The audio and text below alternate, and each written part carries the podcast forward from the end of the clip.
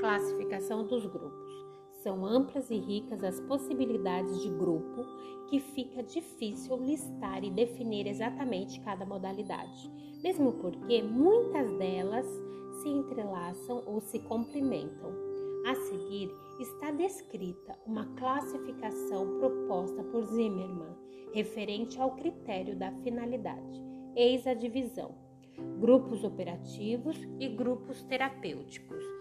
Grupos operativos: ensino-aprendizagem institucionais, entre aspas, empresas, escolas, igreja, exército, associações, etc.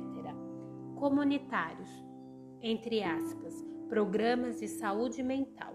Agora vamos para o grupo terapêutico. Grupos terapêuticos nós temos grupos terapêuticos de autoajuda na área, da, na área médica em geral, diabéticos, reumáticos, idosos, etc.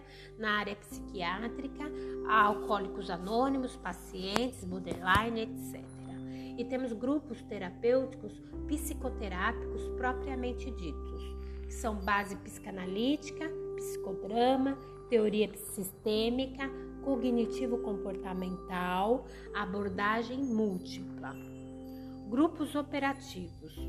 Segundo Pichon e Rivière, em 1991, o grupo operativo assemelha-se ao funcionamento do grupo familiar, como também propõe Zimmermann em 2000, e pode ser definido como um, entre aspas, conjunto de pessoas reunidas por constantes de tempo e espaço, articuladas por sua mútua representação interna, que se propõe implícita ou explicitamente uma tarefa que constitui sua finalidade. Fecha aspas. Uma das, um, um dos objetivos da técnica dos grupos operativos, como sinaliza Pichon, Riviere é o de auxiliar na minimização dos medos básicos e o de oferecer rompimento dos estereótipos que funcionam como barreira à mudança. A tarefa na terapia de grupo é se envolver em uma comunicação significativa com os outros membros do grupo, revelar-se dar feedback válido e examinar os aspectos ocultos e inconscientes dos, dos próprios sentimentos, comportamentos e motivação.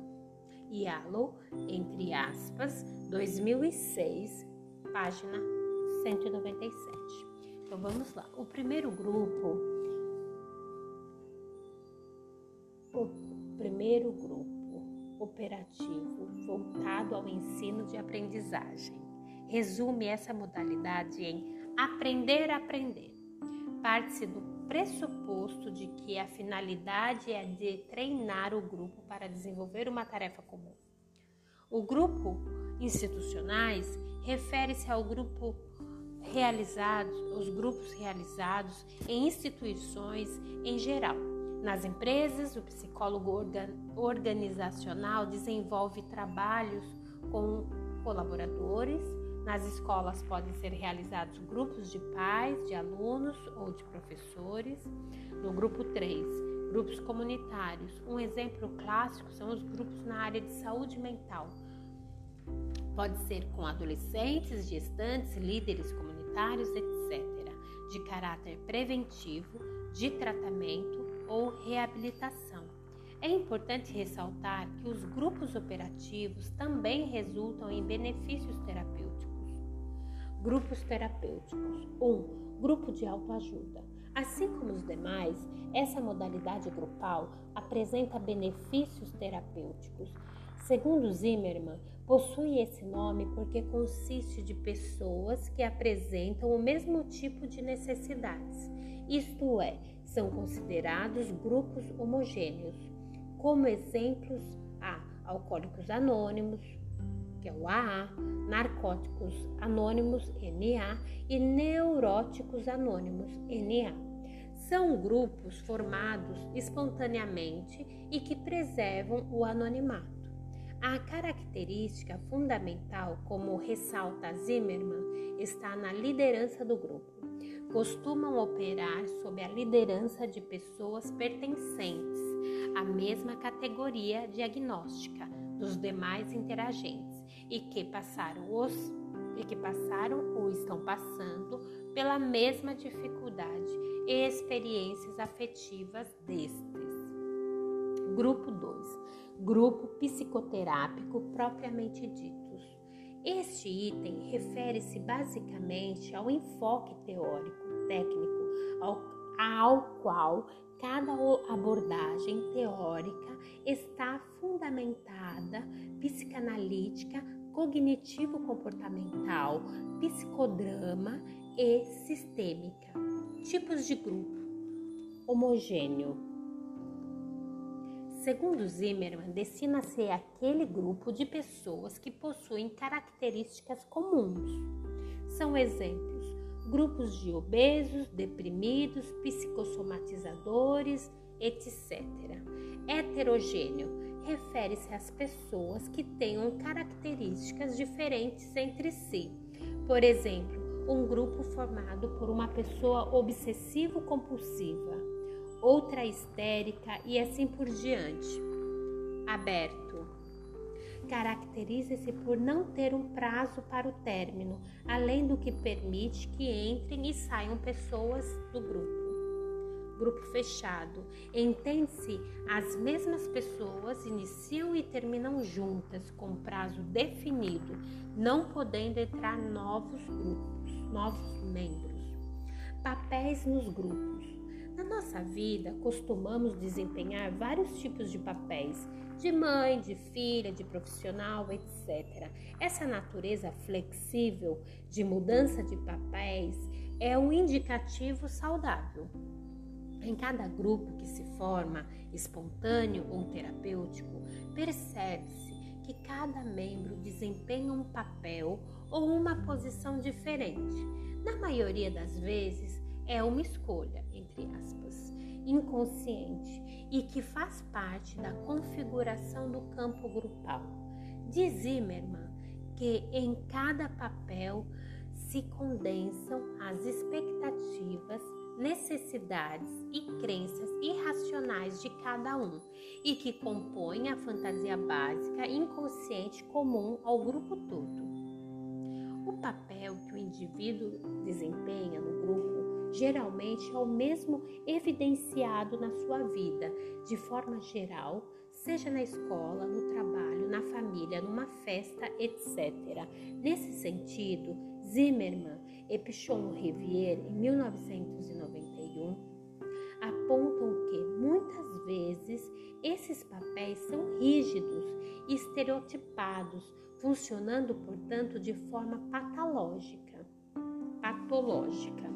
No processo terapêutico, esses papéis devem ser identificados e modificados de forma que se tornem mais flexíveis, deixando sua natureza patológica. Os papéis mais comuns encontrados na literatura são as seguintes: bode expiatório é aquela pessoa que representa tudo que é ruim, os aspectos negativos de todo o grupo. É comum que essa pessoa, é comum essa pessoa sair do grupo.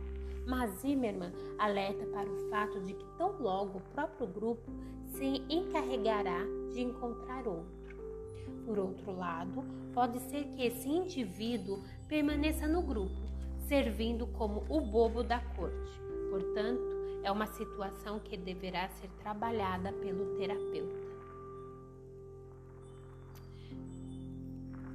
Porta-voz refere-se àquela pessoa do grupo que denuncia, que comunica os sentimentos, necessidades, pensamentos e ansiedades inconscientes do grupo essa comunicação, segundo Zimmermann, pode ocorrer de várias formas. Pode ser feita verbalmente, por meio de manifestos, reivindicações, contestações, mas pode ser também de forma não verbal, por meio de atuações, dramatizações, silêncios, etc.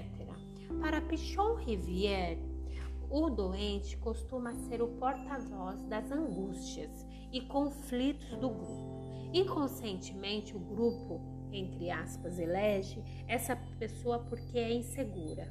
Característica essa que tende a deixar o indivíduo paralisado e doente, quando a natureza do papel for patológica. Patológica. Radar. Esse papel costuma ser assumido por aquela pessoa do grupo que capta, antes dos demais, os primeiros sinais de angústias e ansiedade do grupo. Geralmente, esses conflitos são expressos por intermédio de abandono do, do tratamento, somatizações e outras atuações, ou seja, de forma não verbal.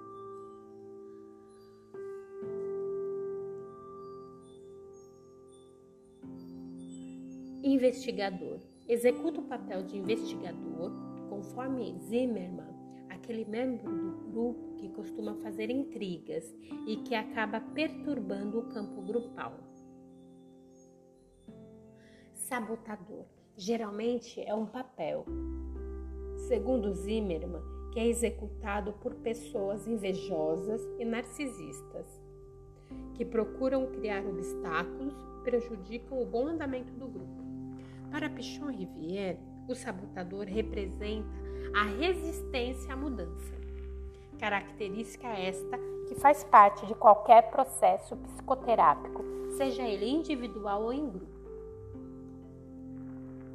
Apaziguador é aquele papel conhecido como colocar pano quente, como afirma Zimmermann é desenhado, desempenhado por pessoas que apresentam dificuldades de lidar com situações tensas ou de agressividade. E o último, o papel de líder. Finalmente, o papel de líder, que é geralmente o mais fácil de identificar e é observável em todos os grupos. Pichon Rivière descreve quatro tipos de lideranças: autocrática, democrática, demagógica, demagógica e laissez-faire. A liderança autocrática é costumeiramente executada por pessoas narcisistas, rígidas, cujos seguidores são pessoas inseguras e dependentes. A democrática é aquele tipo de liderança considerada mais saudável, uma vez que os papéis, funções e limites são organizados. Já do tipo laissez-faire, caracteriza-se pela ausência de agente continente para as angústias e ansiedades. E por fim, a liderança demagógica, que consiste na figura de um líder que prega falsas ideologias permanecendo num discurso distante da prática. Pichon Rivière atenta para o fato de que o terapeuta também desempenha um papel e posição no grupo, que pode ser diferente em cada grupo que se forma. Por exemplo, um paciente emocionalmente fragilizado pode atribuir ao terapeuta o papel maternal, isto é, de uma pessoa que provê a segurança de uma mãe. Esse papel, orienta Pichon Rivière, pode ser de natureza boa, entre aspas, materna, paternal, etc. Fecha aspas. Ou má, nas situações em que predominam fantasias paranoides, persecutórias, etc. A tarefa do grupo terapeuta como aponta Pichon Rivière e Zimmermann, é de identificar e trabalhar esses papéis em grupo.